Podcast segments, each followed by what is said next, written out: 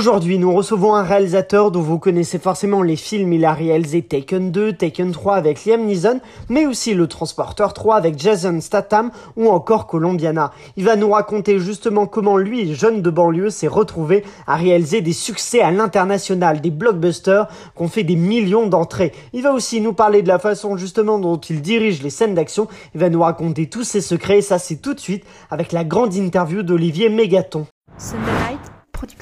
All I have for you is a word. Nage droit devant toi, nage droit devant toi. Pourquoi refuse-t-elle d'être peinte? Ça va être très difficile. I love you, Joe. Tiens, c'est marrant, on me le dit souvent. I'm deadly serious. Bienvenue dans la saison 2 de Clapement 5 pour tout connaître du cinéma, de son actualité avec des interviews, des débats et des jeux. Je m'appelle Aurélien Rapatel et j'ai le plaisir de vous retrouver pour un nouvel épisode. Aujourd'hui, nous recevons un réalisateur que vous connaissez forcément. Il a réalisé des films au- autour du monde, dont Le Transporteur 3 avec Jason Statham, ou encore Taken 2 et Taken 3 avec Liam Neeson. Il nous a fait vibrer avec Colombiana et avec l'excellente Zoé euh, Saldana. C'est comme ça qu'on dit, Saldana, c'est ça? Ah d'accord, très bien. Et euh, il était de retour sur vos écrans en 2020 avec le film Netflix, euh, sorti sur Netflix, The Last Day of American Crime, avec au casting le talentueux Edgar Ramirez. Merci Olivier Mégaton d'avoir accepté notre invitation.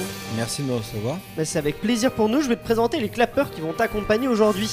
Tout d'abord, nous avons une clappeuse productrice qui enchaîne les contraventions à Paris puisqu'elle ne cesse de se faire des courses-poursuites toute seule en voiture. C'est Elsa Morel. Jason Statham n'a qu'à bien se tenir, j'ai envie de dire. Elle est Moi, là, je suis là. encore mieux. Je Prête suis à la transporteuse, tu vois. voilà, Oh. exactement. Non, c'est un peu vantard. ça. Est avec elle aussi un clapeur responsable marketing qui ne rêve que, que d'une seule chose, se faire enlever pour pouvoir être secouru par Liam Neeson, c'est Michael Godefroy. Il est pas mal. Jason Statham aussi, je veux bien. Les deux, Les bon, deux, bah, franchement, les deux. En fait, tant que tu te fais enlever, c'est bon C'est pour toi qu'il y a quelqu'un qui vient te sauver. si enlevé par des Albanais quand même. C'est Oui, pas, c'est c'est pas le plus simple. C'est pas oui, j'avoue. À C'est pas le top. quand même. Euh, Si pour finir dans un bateau mouche à moitié à poil, euh, je suis pas sûr. Ça va être sympa pour toi. On, va, on a hâte de voir ça cas. voilà, on vous montrera ça. Euh, Olivier, comment euh, on l'évoquera un peu dans le questionnaire Spielberg qui sortira dans une semaine, mais euh, comment t'es venu vraiment ce, ce pro- cette passion de cette passion du cinéma, cet intérêt pour la réalisation et pour le fait de, de raconter euh, des histoires comme ça? Tu étais graphiste, c'est ça avant? Peintre? Graffeur. Graffeur. En fait, euh, graphiste c'est pas la même chose. Je viens de banlieue, j'ai découvert la, euh, le graffiti très très jeune. Mhm. J'avais 13-14 ans. Euh, la bombe, la bombe, c'est-à-dire la bombe à l'américaine, c'est-à-dire que la peinture, ce qu'on connaît du graffiti américain euh, aujourd'hui euh, en 1980. Et puis voilà, j'ai peint, voilà, j'ai rencontré via les concerts parce que j'étais très fan de, de- la musique punk, donc on était dans cette petite bulle punk de la banlieue parisienne. Il y avait des concerts, des gens qui faisaient des pochoirs, qui peignaient. Enfin, il y avait un espèce de creuset de, de création qui était assez intéressant. Et c'est comme ça que qu'effectivement j'ai découvert la, la peinture euh, à la bombe, j'ai découvert euh, ben, la peinture, enfin je peignais de toute façon dehors parce que j'avais pas le choix. Euh, et puis ben, petit à petit, ben, on apprend à se, cul- pas à se cultiver, mais on voit des gens qui ont d'autres sensibilités, qui ont fait les beaux-arts, qui ont fait tout Mm. ça, et, et qui fait qu'effectivement, ben, on s'aperçoit que c'est notre passion et qu'on a envie d'en vivre parce qu'on sait pas faire autre chose, tout simplement. Et ben voilà, je suis devenu graffeur, j'ai commencé à. J'ai eu la chance de faire partie de, de ce petit groupe de départ, donc j'ai eu la chance de pouvoir en vivre, de faire des murs. Euh, euh, on était en plein milieu de la grande interdiction, c'était Chirac qui était, président, qui était à l'époque maire de Paris euh, et qui s'était fait une espèce de, de guerre là-dessus. Donc on était Ouais. d'un côté avec une répression absolue et puis de l'autre côté, ben, ça commençait à être un peu euh, branché, on va dire, dans, les, dans, dans, dans certains milieux. Et puis Ouais. les MJC, les, qui existaient encore, tous ces trucs culturels, c'était le début de la banlieue. C'est-à-dire qu'on ne savait pas ce que c'était que la banlieue avant, avant 80, on va dire. Et en fait, euh, on a découvert que en fait, le fait de venir de banlieue, nous, on n'avait pas cette conscience-là. euh, on venait, on avait des problèmes de cité, de machin, mais c'était, enfin, il y avait rien de, voilà, on se posait Ouais. pas cette question. Et tout d'un coup, ben, le- quand tu te confrontes au regard des autres, tu t'aperçois que c'est différent, que là, il y a une espèce de connotation, tu es un peu marqué, tagué, ainsi de suite. Donc du coup, bah, tu qu'une envie, c'est te casser, quoi, tu vois, parce que tu te dis, je vais pas. C'est là ce que tu, où tu te rends compte qu'effectivement, euh, ça va être compliqué de rester là, parce que parce que tu vois les autres qui évoluent et tu dis bah, j'ai aussi envie d'évoluer. Donc j'ai avancé là-dedans, j'ai j'en ai fait euh, petit à petit euh, quelque chose qui m'a rapporté un peu d'argent, petit enfin quand je dis c'est vraiment pas on, on survivait hein, mais et puis ben voilà de, de, de proche en proche j'ai commencé à voyager en France puis après dans plein de pays, j'ai commencé à exposer très tard, hein, c'est les années, début des années, fin, fin 80, début 90, les premières expos de, de graffiti. Et puis ben, j'ai rencontré par chance des gens qui m'ouvraient un peu les yeux sur autre chose. Le cinéma n'était pas du tout ma. Tu euh, pensais pas, ouais. Non, c'est impossible d'y penser quand on vient d'où je viens. À l'époque, hein, Ouais. quand je viens d'où je viens, on n'avait pas tout ça, on n'avait pas les outils, on n'avait pas les médias, il n'y avait pas Internet, il n'y avait pas euh, la télévision. Enfin, c'était pas là, c'était pas comme maintenant. euh, donc du coup, euh, on n'avait pas accès au cinéma aussi facilement. Enfin, c'est que des choses qu'on comprend, enfin qu'il faut remettre. euh, euh, remettre un petit peu dans, dans- dans son contexte et donc du coup ben, c'est un jour dans une perfo euh, un- quelqu'un est venu me voir il me dit ouais mais pourquoi tu Enfin, ça te branche pas de faire du cinéma, mais sorti de, de la terre, quoi. Ah ouais. Je me dis non, non, pas du tout. Et en fin de compte, à l'époque, en fait, c'est vrai que moi, je suis très curieux, hyper curieux, j'assimile hyper vite les choses. Et, et en fait, au début, je suis, je suis plutôt timide à la base, parce que je- vu d'où je viens, ben, on a ce côté d'être toujours un peu en retrait pour observer. Et puis je me suis dit, mais euh, s'il m'a dit ça, c'est qu'il y a une raison. Enfin, toi, au bout d'un moment, tu, Ouais, ça a trotté dans voilà, ta ça tête. trotte et puis euh, tu vas voir, tu vas le voir, euh, tu vas voir le producteur avec qui il travaille et puis euh, ils disent ouais nous on est en train de monter une boîte et, et on veut, on- ça nous intéresse de produire des gens comme toi qui viennent de nulle part. Alors, je suis, moi je viens vraiment de nulle part. Je m'attendais pas à ça, je m'attendais plutôt à pouvoir bosser avec eux, à faire Ouais. des trucs. Il y avait un côté beaucoup plus, euh, on va dire, opportuniste et pragmatique pour moi. C'était euh, savoir est-ce que j'allais pouvoir faire un fond de scène. euh, euh, pour un clip ou un truc comme ça. Enfin, c'était beaucoup plus. Et là, on me dit, bah, t'as pas une histoire à raconter. Tu as une histoire à raconter. D'accord. Superbe. Et en fait, ben, ça, le process fait encore son chemin. Et puis j'ai écrit, euh, j'ai fini par écrire un court métrage sur une histoire vraie. Un de mes amis euh, avec qui, enfin, avec qui je peignais euh, euh, a été retrouvé mort dans le métro, assassiné. Il y avait une injustice parce qu'on n'y a jamais eu d'enquête et on, sait qu'il s'est fait assassiner. Donc en fait, plutôt que de raconter son histoire, je me suis dit, je vais me positionner sur la personne qui aurait pu l'assassiner. Et du coup, j'ai fait un court métrage là- là-dessus qui s'appelait No Way, alors que j'ai écrit comme je savais écrire.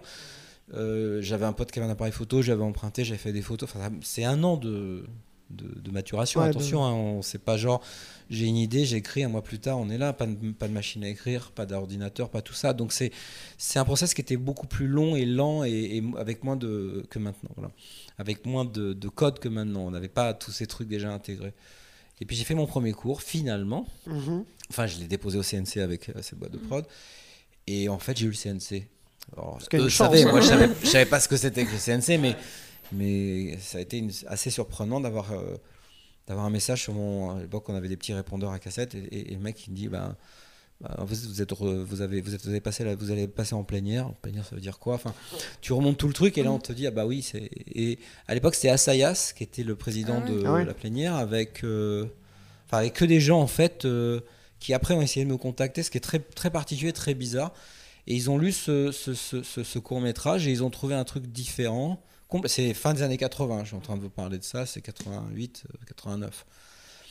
Et en fait, ils ont vu ça et ben, je me suis retrouvé à avoir euh, euh, l'aide sélective de l'époque pour pouvoir faire euh, mon court métrage. J'avais jamais tourné de ma vie, j'avais jamais été assistant, j'avais jamais, Ouais. je savais pas ce que c'était. Donc en fait, j'ai pris les, les choses un peu à l'envers. J'ai fait beaucoup de, de repérage pour voir. euh, je connais le métro. bah, à l'époque, je connaissais le métro par cœur, donc euh, je voulais tourner à tel et tel et tel endroit parce que je connaissais, ça me rappelait. Enfin voilà. Et, et puis ben voilà, j'ai appelé mes potes qui sont dans les dans, dans, dans nos web. Il y a beaucoup de potes avec qui moi j'ai que, je connais depuis très longtemps, donc qui sont des vrais racailles, des vrais. Enfin voilà.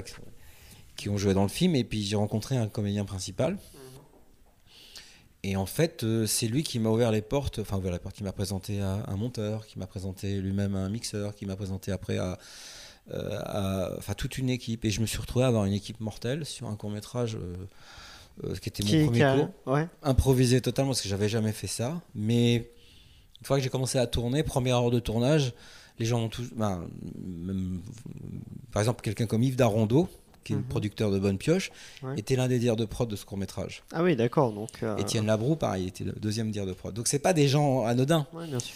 Euh, donc du coup, je me suis retrouvé à avoir tous ces gens autour de moi, mais ils vous diront, même aujourd'hui, si vous les voyez un jour, bah, j'étais un metteur en scène, c'est-à-dire que j'avais des idées de mise en scène. Mon premier plan de cinéma, je m'en rappelle, c'est un top shot avec un escalier dans une usine désaffectée à Saint-Ouen, euh, avec le héros qui monte comme ça. Donc euh, j'avais en tête tous les plans, j'avais en tête tout ça, alors que j'avais pas cette culture-là. Donc je me suis dit, ça me... Enfin, T'as appris en faisant. fait. en faisant. Ouais, ça. 9 jours de tournage ont été pour moi euh, euh, mon école de cinéma. Donc j'ai appris, D'accord. j'ai appris très vite. hein, je t'avoue que voilà. Ouais, Elsa, je crois que tu as une question Oui, dessus. est-ce que hein. le fait d'être un peu dans l'ignorance de cette culture euh, cinéma, d'apprendre sur le tas, fait que tu t'es pas imposé de limite à chaque fois à ce que tu faisais? C'est-à-dire que des fois, quand on a une connaissance un peu du cinéma, on se dit Ah non, ce genre de film, bah, justement, c'est pas assez CNC ou ce genre de truc. Et du coup, est-ce que ça t'a permis vraiment de toujours euh, faire les projets que t'aimais et découvrir voilà, sur le tas les choses? Alors ça a double, c'est à double tranchant ce que tu dis. Bien entendu, je me suis jamais posé la question, ce qui fait que très souvent, je me suis retrouvé hors timing. Quand je dis hors timing, c'est tu fais des films qui sont euh, très compliqués à recevoir parce que toi, tu fais des films dans une émotion pure, tu vois. T'as pas de calcul, aucun calcul. Quand je fais No Way, euh, l'histoire de Noël est mon premier court métrage. euh, Quelques mois plus tard, je me fais censurer et quand j'ai censuré, on m'a enlevé 3 minutes du film parce que j'ai tourné dans le métro et que le métro à, à l'époque, la RATP avait tout, enfin pouvait prendre des images et les enlever de ton film dans un pays qu'on appelle, enfin tu vois, le pays des droits de l'homme, euh, des, des droits d'auteur, et ainsi de suite. Bon, c'était la première censure. Et juste derrière, deux, deux semaines ou trois semaines plus tard, interdit au moins de 16 ans. Un court métrage interdit au moins de 16 ans. Toi, tu prends ça comme une gifle du milieu du cinéma, du milieu de la culture, mais vraiment une gifle monumentale. J'en étais malade. Je me dis, mais je me rappelle de la lettre de Jacques Lang. On parle de Jacques Lang, on parle pas de, tu vois, de tout bon d'un, d'un- ministre de la Culture sorti de la Lune. Non, non, non, on parle de- du mec qui. Et là, tu fais. euh, c'est, c'est, c'est, c'est minable parce que tu te dis, je viens de nulle part. J'arrive, je suis battu pour arriver à ça. Déjà dans la peinture, c'était compliqué. Quand on arrivait dans les expos avec les autres, je peux dire que c'était Mm. tendu euh, et que tu étais systématiquement mis sur le côté. Mais là, tu, là tu, une fois de plus, tu te dis putain, mais on va, on va jamais y arriver. Quoi. Donc tu prends ça comme une injustice. Mais moi, j'ai un moteur qui est la, cette espèce de rage et de haine euh, que je pouvais avoir quand j'étais plus jeune. Ben, je l'ai transformé en me disant bon, bah, plutôt que de, ruminer là-dessus, ben, je vais continuer et on va avancer. Donc le court métrage a fait beaucoup de festivals. Et dans ce que tu dis, il y a des gens qui ont crié au génie, ce qui me faisait ni chaud ni froid parce que j'attendais pas ça non plus, en disant mais il y a une forme euh, narrative qu'on n'a jamais vue jusque-là, une forme, enfin tout cinématographique euh, qu'on n'a pas vue parce que c'est vrai que moi je me suis impliqué dans la, jusqu'à dans la, enfin, le moindre point. Euh, C'est un développement sans blanchiment, tirage sans blanchiment, c'est-à-dire que ça veut dire que c'est une image très particulière. Enfin, c'est des choses que les gens ne connaissent pas, mais qui donnent une impression, une émotion différente quand tu vois les films. Bon. Euh, sur les sons, j'ai une BO sur Noé, euh, enfin, vous, vous, vous crevez. quoi. J'ai un titre de Hendrix, des choses comme ça. Mais parce qu'à l'époque, je, je connaissais bien le milieu de la musique. Donc moi, ben, quand Urban Dance Squad, quand je veux prendre un truc d'Urban Dance Squad à l'époque, je je- j'ai pas un pour eux. Donc je demande au chanteur, est-ce que je peux prendre un titre? Oui, tu peux le prendre. C'est aussi simple que ça. Donc voilà, donc ça, il y avait une espèce de, de réactivité que les gens n'ont pas, n'avaient pas déjà à l'époque. Et puis j'ai pas, moi, je- effectivement, j'ai pas de cadre, j'avais pas de.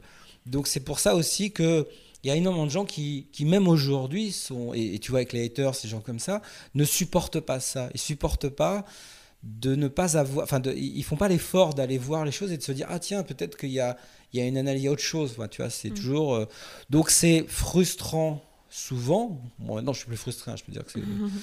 Donc, mais, mais au bout d'un moment, euh, c'est vrai qu'au début, c'est c'est- c'est un peu, tu te fais taper dessus tout le temps. Le milieu du court métrage m'a pas du tout accepté. Quand je dis pas du tout accepté, parce que j'avais pas non plus ces codes. Moi, je suis arrivé à Clermont, je me suis fait mais éclater. Quoi. Officiel Alors du que j'ai eu un prix. de Clermont. ouais. Et, toi, et ça a été éclaté pour plein de raisons, parce que tu as en face de toi des gens qui, font, qui rêvent de faire des longs métrages. Moi, je ne rêvais pas de faire un long métrage. J'avais fait un court métrage qui était déjà monumental, donc j'avais pas dans cette, cette espèce de prévision. Je me disais pas, tiens, euh, non, j'avais pas de ça. Et en face de moi, j'avais des gens frustrés. C'est très bizarre. Donc en fait, tu t'opposes à une réalité d'une communauté, on va dire, euh, euh, dirigeante euh, de pensée. C'est-à-dire que tu es face à des gens qui ont une culture, qui ne parlent pas de la même façon que toi. Euh, qui... Donc du coup, c'est une vraie opposition. Donc peut-être effectivement que tu as cette liberté-là, mais tu la payes super cher. Et, euh, et le passage justement au long métrage, ça s'est fait aussi avec l'aide de Luc Besson, c'est ça? Pas Ça- du tout. Pas du tout. Bah, je suis ravi de d'avoir tenté Pas du le. Ah, parce que Luc Besson, Non, euh, non, je dis ça parce qu'il a produit ton premier long métrage. Oui, oui, non, il a de pas produit. Il a pas produit, très bien. Alors c'est plus compliqué que ça. je suis. Moi, j'écris, fait, hein. en fait, je, je fais mon premier cours, je fais mon deuxième cours, je fais mon troisième cours. Mhm. Début des années 90, j'écris un script. Comme j'étais peintre, faut savoir que c'était la peinture qui me faisait vivre, hein, pas le cinéma. Mhm. La peinture a arrêté de me faire, de me faire vivre quand j'ai fait mon premier long métrage. Quand j'ai arrêté, j'ai- je pouvais plus faire les deux. Qui Exit. Ça, c'est bon. 99. J'ai juste sur un. 89-99, moi Ouais. je peignais, je partais dans le monde entier, je peignais, je faisais des expos, je faisais des murs, je donnais des cours dans les, dans les, dans les MJC, dans les centres culturels. Enfin voilà, ça c'était ma vie. Et j'écrivais en parallèle. Donc j'ai écrit un premier long. Euh, j'ai euh, ce qu'on appelle à l'époque le European Script Fund. C'est un film sur, un, sur mon milieu. D'accord. Il s'est jamais fait, mais sur mon milieu. Le graffiti, euh, le, le- enfin, tout ce milieu que j'ai connu, j'avais écrit un film là- là-dessus, ça s'appelait Le désespoir des singes. D'accord. Autant dire que c'est à 20 000 km, quand tu fais ça en 92, je crois, 20 000 km de la réalité des gens, des lecteurs, des gens comme ça, des chaînes de. Enfin, toi, c'est pas comme aujourd'hui, tu vois. Ouais. Quand tu es un Lagic, tu débarres là-dedans, ben, tout le monde a déjà vu, tout le monde a déjà fait. Il y a eu 450 000 films sur la banlieue, 450 000 films là-dessus. Donc en fait, euh, voilà, il y a- ça fait 40 ans. hein, donc Ouais. euh, euh, nous, on arrive, enfin moi j'arrive, il y a zéro. Donc je fais ça, j'en écris un autre, puis un autre, puis un autre. Il y avait la Yougoslavie, j'étais passionné de la Yougoslavie, de la guerre, parce que je connaissais, j'avais des potes qui étaient partis là-bas. Donc euh, tu tu sais, tu vas dans des, dans, des, dans des. Tu prends des histoires et tu racontes des histoires qui te, qui te touchent. Et en fait, en 95, on me proposait la Sirène Rouge. Mhm. Et là, donc c'est UGC qui me propose la Sirène Rouge Qui sera ton deuxième long métrage qui est mon deuxième long métrage. On a dû commencer le film euh, sept fois, Mhm. arrêté à chaque fois. Donc ça, c'est mon premier vrai projet de long métrage qui a, on va dire, où, on, on s'imaginait dès 95 qu'on pourrait faire le film. En fait, on a, on a, on l'a fait très tard. Et Exit, en fait, c'est un coup de chance. C'est que j'avais fait un court métrage qui s'appelait Je ne veux pas être sage, avec des prix caméra que j'avais gagnés sur les festivals. Et j'avais écrit un, voilà, un truc euh, assez particulier, un film aussi euh, très dur. Et en fait, j'ai tourné ça un week-end. Et puis le film a eu une carrière, il a fait beaucoup de festivals, parce que c'est un film assez dur, très euh, Noé, enfin très Noé, dans le sens où c'est un film assez, assez. euh, Gaspard Noé, c'est ça Ouais. et on- enfin, c'était marrant parce qu'on avait toujours, on était toujours dans les mêmes cadres en général, on nous défonçait à, ça- à chaque fois. Bon. Et puis en fait, on, bon, je, vais aller un peu plus vite là-dessus. euh, euh, un metteur en scène voit le film, m'a dit mais il faut que tu fasses la version longue de ce film-là. Je me dis mais euh, enfin il est gentil mais enfin tu t'es déjà, déjà fait chier à faire un an et demi à court la version longue, c'est ah, tu fais non non non. Et moi j'étais sur la sirène, j'étais pas du tout là-dessus. hein. Je pensais qu'on allait faire la sirène. Et puis à force d'échecs, tu finis par te dire, il faut systématiquement toujours trouver en fait le, la chose qui, le- qui va nourrir ton moteur. Donc tu changes de, tu changes de, on va dire, de, de- de vision et puis tu dis bah peut-être parce que c'est, c'est, c'est peut-être ça aussi mon premier film. Mhm. Et donc du coup, bah, j'ai réécrit euh, le début, la fin. euh, euh, et puis je te passe tous les dé- Canal voulait le faire, la sortie on ne pouvait pas. TPS est arrivé, ils cherchaient des films rapides à faire. Je leur ai envoyé juste le traitement, ils m'ont dit ok. Et deux semaines plus tard, ben on est, il fallait faire le film quoi. Voilà. D'accord. C'est comme ça qu'Exit s'est fait. D'accord. On fait le film avec peu d'argent. À l'époque, on avait. Euh, Aujourd'hui, ça ferait 600 000 euros. Mhm. Ouais, Euh, pas beaucoup. hein. 4 semaines de tournage, euh, voilà quoi. Et puis voilà, on fait le film avec ce qu'on avait, mais Mhm. vraiment. Le producteur n'avait jamais fait de film avant. C'était un mec que j'avais rencontré, qui était line producer, il n'avait pas de prod. Donc en fait, tout s'est monté comme j'ai fait mes cours, de la même façon. hein. On pouvait plus tourner avec Julie Gaillet parce qu'elle était enceinte, donc en fait, on a recasté. J'ai rencontré Clotilde Cour, donc j'ai dû retourner toute la partie. Moi, je pensais benoîtement me dire tiens, je vais réutiliser le cours, on va Mhm. prendre les mêmes comédiens, sauf que bah, les comédiens, où ils étaient plus libres, où ils étaient Ouais. plus là. Donc on a retourné euh, tout- toute la partie que j'avais déjà tournée. Donc voilà, j'ai fait ce court métrage de cette façon-là. Et lui qui est arrivé très tard. Ce long métrage, du coup. Ce long métrage, pardon, de cette façon-là. Et en fait, j'avais un mixeur qui s'appelait François Gros. Et François Gros a mixé mon premier long métrage. Mhm. François Gros est- avait été présenté par Patrick Fontana, euh, euh, Olivier Maufroy qui était le monteur, qui avait monté, euh, qui avait monté Le Grand Bleu, qui a monté tous les films de Luc. Oui. Et c'est comme ça qu'effectivement j'ai connu ces gens. Mais moi, Luc Besson, j'aimais pas particulièrement son cinéma. Donc je me suis retrouvé à voir François qui va pour mixer Exit. On devait mixer ça en loose toutes les nuits entre 11h du soir et 3h du matin dans un studio. Et il me dit, mais tu sais, Luc qui vient de monter un studio, euh, je pourrais lui en parler. Je lui dis jamais de la vie. Parce que l'histoire est que moi j'avais rencontré Luc il y a longtemps, enfin bien avant, et qu'on s'est un petit peu accroché. Donc du coup, euh, j'ai gardé ce côté, euh, c'est une tête de con, moi j'ai pas envie de travailler avec lui. Et surtout pas qu'il foute les pieds sur un film où j'ai tout fait. Donc il a quand même été, il lui a quand même montré avec mon producteur, et ils sont revenus comme deux cons un dimanche soir. J'étais au montage, puis il me disait bon alors en fait, j'ai vu arriver, je fais me, voilà, j'ai compris tout de suite. Il me dit oui mais non, t'énerve pas parce que je suis parti en vrai direct et ils m'ont dit non non non, euh, écoute-nous et il nous dit voilà il adore le film, il adore le film parce que c'est c'est ce que c'est le dernier combat, c'est ce qu'il a fait lui et et, et ils, ils m'ont dit tous les vraiment il était touché, vraiment il nous a il nous a parlé du film pendant deux heures. Et il veut nous aider, il veut distribuer le film. Donc en fait il a il a récupéré tous les mandats du film, mais il n'a pas produit le film. Après, on a mis Luc Besson présente parce qu'effectivement, C'est euh, vendeur. C'était plus vendeur. Ouais. Et on a eu raison parce que le film s'est vendu dans le monde entier. Mhm. Euh, Sur son nom. ouais. sur en son partie. nom, sur sur le fait qu'il a commencé Lilou, donc Europa à ce moment-là, qu'il y avait Taxi, je sais plus combien qui se vendaient, et qu'à l'époque au- aussi ils vendaient des packages avec euh, The Dancer, Taxi et mon film. Donc aussi cette chance que j'ai eue de d'être dans cette énergie qui fait que Europa a existé parce que tout d'un coup il a proposé un mini catalogue. Donc c'est c'est des voilà c'est ça s'est passé de cette façon-là. Et ce qui fait que derrière il m'a pas considéré effectivement comme un, un faiseur comme euh, euh, parce qu'il a généré des Pierre Morel, des Louis Le Terrier, des gens comme ça. Oui, de- Moi, il m'a pas généré. J'avais fait euh, des cours, j'avais fait plein de choses avant. Donc du Après, coup, effectivement, le- et puis je pouvais pas, il pouvait pas parce que j'ai un caractère particulier et que je- on m'explique pas les choses. mais il, pro- ouais. a produit, euh, c'est c'est le producteur et aussi le scénariste, le co-scénariste Après de. de transporteur. C'est hein. ça, de Transporteur, de Mais Colombiana. il s'est passé presque Taken. 10 ans Oui, entre, entre, Exit.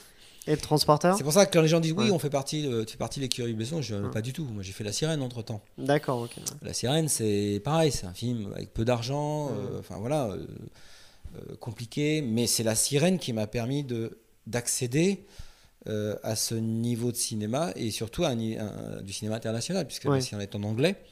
Pourquoi La Sirène est en anglais Parce qu'on ne pouvait pas le produire en français. D'accord. C'était à l'époque Jean-Hugues Anglade qui faisait euh, le rôle principal. Donc Mhm. pour moi, enfin j'adore Jean-Hugues c'était, mais ils n'arrivaient pas à le vendre à l'international. Donc ils se sont dit si c'est en anglais, mais on n'avait pas l'argent pour payer des comédiens américains. euh, de- de- Enfin voilà, on est on est dans une réalité du cinéma Ouais. français. On finit par faire la sirène avec ce qu'on a. La sirène, euh, l'air de rien, c'est vendu. C'est Lionsgate qui distribue la sirène aux États-Unis. Ouais. Un gros. Début de la Lionsgate, attention, c'est pas la Lionsgate Oui, c'est pas de Hunger la Games, mais, donc euh, du coup, tu te dis, on a déjà des gens qui ont, tu vois, qui ont une, une sensibilité qui est proche de la, de, de la mienne Aux États-Unis. aux États-Unis, et ce qui fait que derrière, ben, tr- mais tout de suite derrière, j'ai euh, Screen Gems qui m'appelle, enfin toutes les, toutes les, on va dire les, les- je me retrouve à être sollicité par des Américains parce qu'ils ont vu un film d'un Mm. Français en anglais et qu'à part Besson, personne faisait ce genre de film.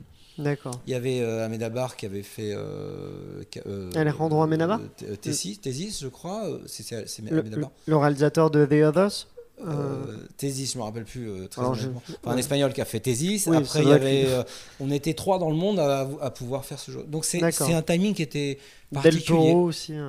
Voilà, très particulier. Donc les, les- les Mexicains arrivaient. Oui.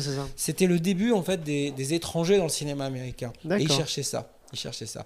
Et c'est comme ça qu'effectivement, bah, je me suis retrouvé. Mais il s'est passé 10 ans quand même. hein. Ouais. Du coup, c'est pas par Luc Besson pour euh, le Transporteur 3 Si, mais c'est Ah. bien plus tard. Oui, J'ai eu d'autres projets de films Mhm. qui sont euh, ou faits ou pas faits. Enfin, faits. On a commencé, arrêté. Enfin, Ouais. c'est la vie de- des metteurs en scène hein, en tout cas. Mhm. Et puis, bah, on a fini par euh, un jour, il, il m'appelle pour une pour, pour Transporteur 3. Je leur avais rendu un service sur un film. J'avais fait la- l'action sur Hitman. Mhm. Euh, donc du coup, ben ils m'ont euh, ils m'ont rappelé. T'as hésité ou pas, du coup quand, Ah oui, euh, oui, parce ouais. que moi c'est pas mon cinéma à la base. Ouais. euh, transporteur, enfin le 3 en plus. Je me dis, quoi il me parle T'es arrivé derrière Louis Leterrier. euh, Oui, puis Ah, le- ouais. le 2 c'est très mal passé euh, Ah. globalement. Donc euh, il y a eu un gros gap entre le 2 et le 3. mhm. Et euh, l'histoire de transporteur en soi c'est déjà compliqué. Tu vois, transporteur c'est pas lui le terrier à la base, c'est Corey Yuen. Mhm. Qui le fait pas, enfin qui est pas metteur en scène. Donc en fait, euh, Louis, ben, il a pris le film en, en main, tu vois, et c'est courageux parce que tu te retrouves à pas être le réalisateur pendant très longtemps, tu vois. Mm. Même quand le film était sorti euh, Ouais. aux États-Unis, euh, pendant longtemps, c'était Corey Yuen. Donc euh, c'est très compliqué de. Le cinéma est beaucoup plus complexe que son- ce qu'on s'imagine. Donc du coup, quand il fait, il fait Danny the Dog, qui est un vrai, un vrai, un film beaucoup plus personnel, plus. Mm.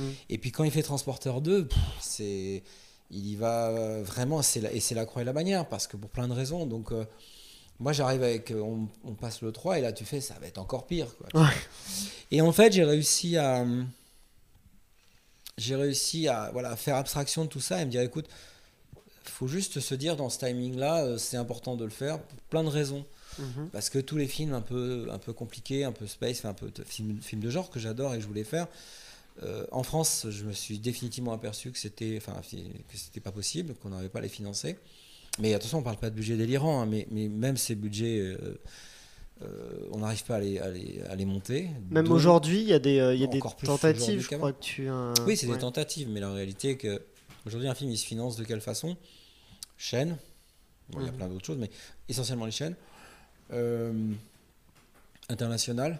Un film français en français, international, tu le vends pas. Le chant du loup, ça, ça Oui, a mais pas tenté. petits- Voilà, oui, il y a des exceptions. Qu'est-ce que ça rapporte? Faut juste se dire ça. Est-ce qu'il a rapporté suffisamment Voilà.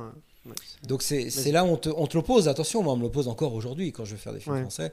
Moi, la chose qu'on dit, Hum, vous voyez ça, ça fait ça, ça fait ça, ça fait ça. Tu veux faire ça, ça rapportera ça. D'accord. Donc ça fait qu'effectivement tu te retrouves dans une situation un peu de, euh, enfin de d'être euh, entre deux continents et, et que voilà quand je suis arrivé sur Transporter 3, ben le choix il est de me dire euh, soit je vais continuer à, essayer de rêver à faire des films que j'arriverai pas à faire en France, ça c'est sûr. Aux États-Unis, si je fais des films de genre un peu thriller. Euh, c'était compliqué à ce moment-là, c'est-à-dire qu'il faut voir que le- les années 2000 ont été très compliquées pour les, pour les thrillers. Ouais. C'était le slasher qui était à la mode à la, à la- et moi je suis pas du tout euh, dans le cinéma. Alors là, c'est pour une, pour- y a une chose que je sais pas faire, deux choses, c'est la comédie et le slasher. Donc, enfin, je, je- Slasher, c'est vraiment slasher, pas l'horreur, c'est slasher, le, le, le tueur, en- le tueur qui va tuer. euh, Voilà, ou la bande de, de Vendredi jeunes 13, qui se retrouvent dans un- euh, voilà, c'est tout la, toute la logique. Euh, donc, Enfin, toi, c'est ce que Alexandre Aja a fait. euh, Oui, mais lui, c'est Parce que son c'est un univers. français à l'international aussi. Et, hein. et Alex, c'est son univers. C'est celui qui a vie. fait euh, Piranha 3D, qui a fait La colline à Voilà, des et yeux. qui a fait a surtout la fait, euh, colline des yeux, qui a fait. Et c'est son univers. Moi, ou, je, ou Xavier Jean, tu vois, moi, c'est pas mon univers. euh, Ça, ça m'intéresse moyennement. Donc, du De- coup, tu te retrouves dans un vrai trou, Ouais. une vraie dépression où tu te dis, bon, ben voilà, Transporteur 3 pour moi, c'est peut-être pas mon style de cinéma en valeur absolue, mais je peux. Et je m'aperçois, parce que je l'avais fait avec La Sirène, d'une autre façon, Mhm.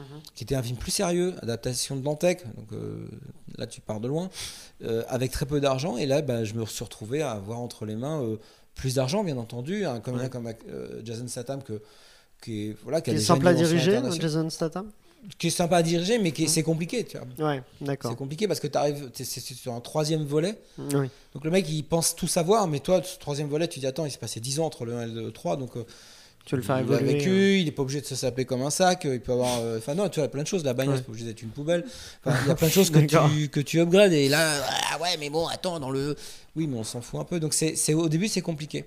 Et puis, très rapidement, il voit que tu as cette connaissance, qu'il voit que tu as cet investissement, surtout, et que toute ton équipe est hyper investie dans le film pour, euh, pour l'élever le plus haut possible. Et c'est à ce moment-là, il faut du temps, hein, et c'est à ce moment-là où, là, effectivement, il lâche, il relâche, Ouais. Qu'il y a une confiance et qu'effectivement, ça se passe vraiment bien. Mais ça passe par euh, éliminer euh, plein de gens autour qui, qui sont assez parasites euh, dans, dans, dans, dans- dans la relation. Mais c'est tout le temps comme ça, enfin, tu vois. Michael. Alors justement, euh, on a vu que voilà, tu as réalisé euh, des films d'action euh, à gros budget et que c'était pas. C'est pas gros budget. Alors, je t'arrête tout de suite. Ah, que vous imaginez être On un gros budget, on a un le gros budget de- pour la France. Ouais. Mais Transporteur si 3. tu... Oui, C'est combien? Tu mets ce que ça rapporte Hmm. Et tu mets après, tu vas sur Mojo Box Office, tu vois, c'est un site magique pour tout le monde. Ouais. Tu regardes ce qu'un film a coûté, ce qui est communiqué par la prod, hein. donc tu enlèves, euh, Il n'y aura pas le marketing. t'enlèves 20 à 30% et t'as pas du tout le marketing dedans, hein. parce que le marketing c'est le prix du film, c'était le prix du film, c'est plus comme ça maintenant. Mais là, ça te fait relativiser. Donc quand un- moi mes films, ils ont toujours à peu près coûté, la... enfin je parle des films chez Europa, euh, plus ou moins la même chose, à quelques millions près. C'est grossier de dire ça, mais donc on, on est euh, dans, les, dans, les- dans- dans des films entre 15 et euh, 25 millions d'euros en fabrication. Mais quand tu as un Liam Neeson qui arrive par-dessus tout ça, ton film coûte un peu plus cher. rajouter. Oui. Un peu plus cher. quand tu as un Jason Statham qui arrive par-dessus tout ça et que Jason Statham, quand il avait à Transporteur 3, c'est le plus gros salaire qu'il ait jamais eu. D'accord. Sur le Expandel, bien sûr. D'accord. Ok. Qu'il ait jamais eu. Ok. Qu'il ait Il n'a pas eu. depuis euh, jamais euh, Fast and Furious, euh, Non, non, même non, pas. non, Ah, c'est Après, quand je parlais de budget, C'est le plus gros salaire qu'il ait euh, jamais eu. Parce qu'effectivement, le rapport financier en fonction du coût du film et de, ce que, et de son salaire est tellement déjà en dessous de, par rapport à ce que ça va rapporter que voilà. Et de toute façon, c'est les distributeurs qui vont en gros payer ce salaire-là. Donc, euh, donc tu arrives, tu fais pas un film avec de l'argent. Ça, c'est un. Enfin voilà, tu, si, je pense qu'il serait passionnant, c'est de voir les gens avec qui je travaille D'accord. chef opérateur, euh, chef d'éco, euh, euh, gens, enfin les euh, Julienne, tout ça, enfin tous ces gens avec qui je bosse, ils vont me dire, ben non, on a exactement la même chose que, sur- enfin en gros, on, on est payé. euh. Après, ben effectivement, tu as plus d'argent que sur un film français, mais tu, donc tu fais un film français à l'international, donc en fait tu fais un film qui va rapporter entre 50 millions de dollars et euh, presque 400 millions de dollars, en gros, mais tu as quand même un film qui coûte moins de 50 millions de dollars à la base. Donc là, quoi qu'il arrive, c'est des films qui rapportent beaucoup d'argent. Donc en fait, c'est peu, on, fait des films pour deux, trois fois, quatre fois moins d'argent que les Américains. Ça paraît facile quand on te dit j'ai 15 ou 20 millions de dollars pour faire un film.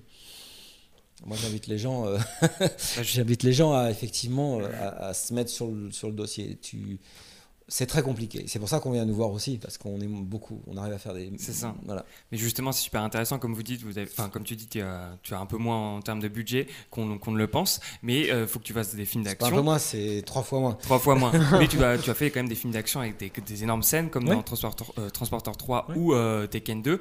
Et justement, on voulait savoir avec l'équipe quel est euh, le secret, quel est ton secret pour réaliser des scènes d'action impressionnantes, comme on a pu voir euh, dans Tekken pas de 2 secret, avec, c'est une mécanique. Euh, l'action, c'est euh, quand tu fais de l'action, les gens ils parlent toujours de, des films d'action en disant l'action. Oui, enfin, c'est deux films. C'est un film avec des comédiens.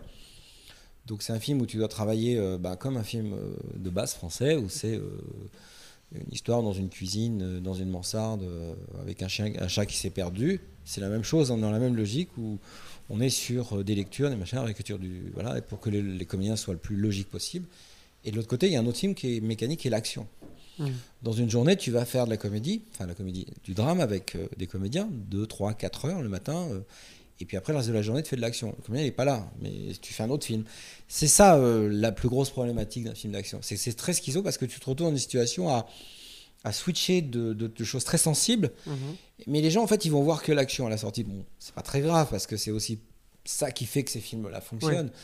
Mais toute la logique des personnages, toute la façon, quand, quand tu as Colombiana et que tu vois le travail qu'on a fait avec Zoé, réécrire tout le film, enfin, c'est un, un énorme boulot, quoi. Un énorme, énorme travail. Mais c'est pareil, euh, c'est pareil sur tous les films que tu vois. Sur Last Days, on a travaillé énormément, que ce soit avec Michael Pitt, avec, avec Edgar. Donc, euh, on voit l'action parce qu'on Ouais. se dit, ah, c'est l'action. Et, euh, et les mecs, ils, te, voilà, ils, ils sont juste dans euh, les 30 secondes qu'ils vont mettre sur le net parce qu'ils vont dire, euh, c'est mécanique après. Mécanique veut dire que tu as ta façon de faire. Moi, ma façon Ouais. de faire, c'est.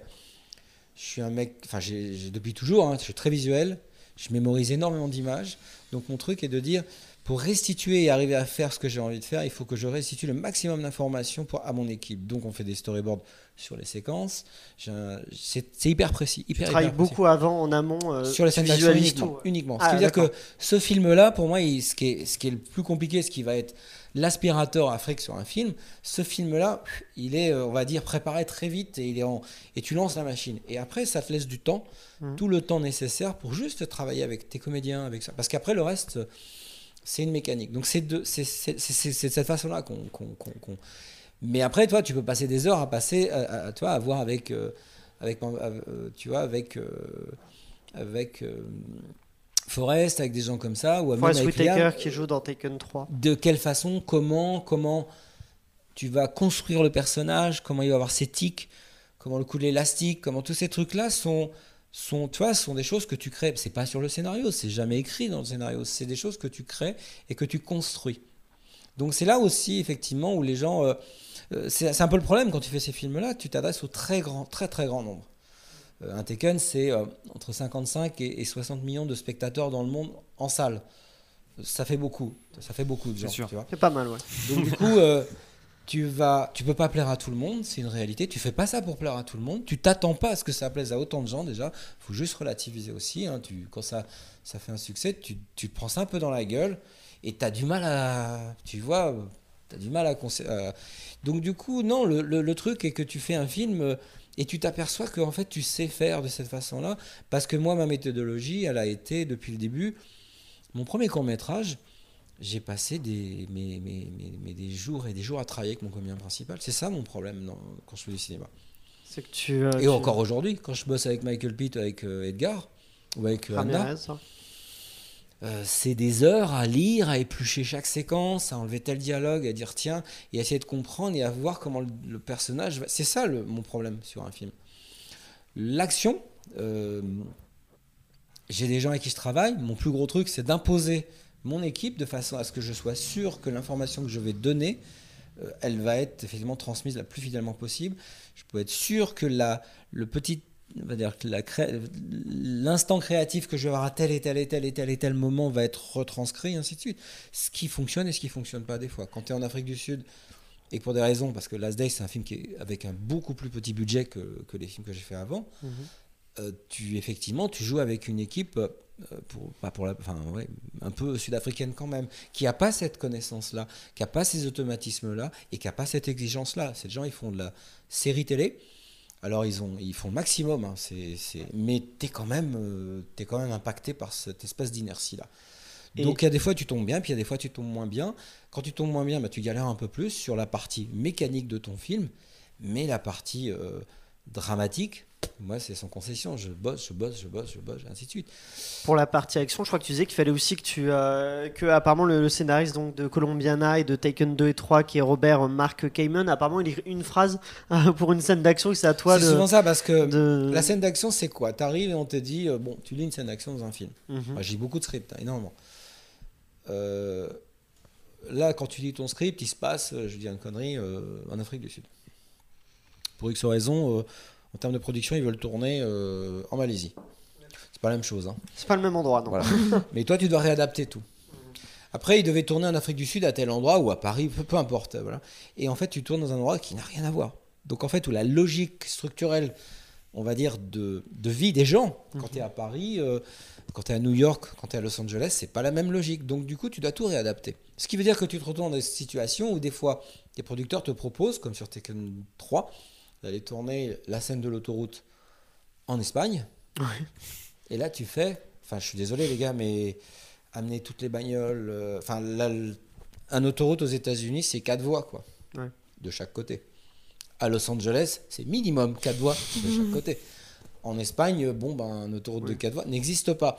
Donc, en fait, déjà, ça commence mal. Donc, toute l'action que tu avais. euh, euh, elle, elle est inadaptable. Donc là, pour le coup, tu, tu dis on va tourner aux États-Unis. Donc en fait, tu réadaptes les décors en fonction de ce que tu veux faire et tu réécris bien entendu toute l'action. Quand tu es sur Tekken 2, ben euh, voilà, euh, la poursuite, euh, ben, si je l'avais dû la tourner telle qu'elle avait été tournée, c'était c'était infaisable. En plus, tu à Istanbul. Ouais. Euh, les gens se rendent pas compte. Enfin, tu vois, ils voient Erdogan aujourd'hui. Ben oui, mais moi, quand j'ai tourné Tekken 2, c'était un peu déjà ça. Donc, euh, T'es pas bienvenu quand t'arrives. Quand tu tournes dans le grand bazar, euh, on te dit pas ouais génial. Non, t'as 3000 mecs qui sont en train de bosser, tu les arrêtes de travailler quoi. Donc c'est c'est c'est la guerre. C'est pour ça qu'on dit que c'est la guerre.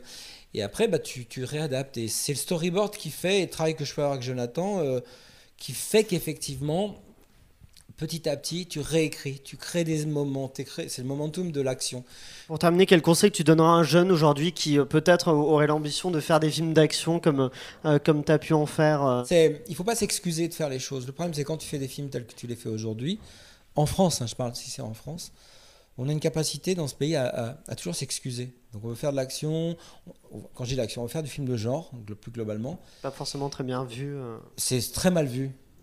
C'est très mal vu, alors que globalement, euh, je pense que les jeunes euh, euh, qui, enfin, qui sont nos principaux, on va dire, Spectateurs. destinataires et spectateurs, euh, pas en salle, hein, on est d'accord qu'en salle, c'est plutôt un, un public beaucoup plus vieux, mais, mais ces jeunes potentiels à qui on doit donner euh, l'envie, ainsi de suite, bah, ils fonctionnent vite, ils vont, enfin, et ainsi de suite. Donc, du coup, pourquoi est-ce qu'on s'excuserait de donner, enfin, de- de- d'apporter à ces jeunes-là euh, ce qu'ils ont envie de voir à ce moment-là, euh, à les rendre plus curieux, à les rendre, euh, et ainsi de suite. Pourquoi? Parce qu'on est français? Ouais. On nous dit toujours, vous faites des films à l'américaine. Non, je fais pas des films à l'américaine, je fais mes films. Donc faut oser en fait, faut faire les films qui nous plaisent. Faut faire en- les films et essayer. et, euh, si ça marche oui, pas, on ça. recommence. Si ça marche pas, on recommence. Ça marche pas. Donc ne si pas- je comptais le nombre de fois où j'ai recommencé, je passe plus de temps à recommencer euh, qu'à respirer. Donc C'est vraiment euh. compliqué. Donc il faut pas se dire, il n'y a pas à avoir de frustration, il n'y a Mhm. pas d'injustice. Aujourd'hui, c'est l'injustice permanente. Ouais. Je fais pas un film parce que non, tu fais pas un film parce que c'est pas bon, c'est pas le bon moment. Il y a plein d'éléments, il y a plein de paramètres Ouais. qui fait que c'est pour ça que tu fais pas ce film-là. Peut-être que dans un an ça marchera, peut-être qu'il y a un an ça aurait marché. Et ça, il faut arriver à l'intégrer. Donc si je peux donner des conseils, c'est toujours la même chose. La curiosité, Mhm. bouffer de tout, pas que du cinéma. Se Pas nourrir. que euh, du cinéma, se ouais. nourrir d'énormément de choses. D'accord. D'énormément de choses. Être patient, super patient. La patience, c'est. c'est Et impatient dans l'autre sens, montrer les choses, et ainsi de suite. Donc c'est. Effectivement, c'est ça. Et, et après, pas rentrer dans une logique, effectivement, comme euh, tu disais tout à l'heure, de je fais un film pour le CNC, ou je fais un film parce que, ou je fais un film euh, euh, de ceci ou de cela, ou euh, parce que. Non, c'est pas ça le cinéma. Le cinéma, c'est un truc universel.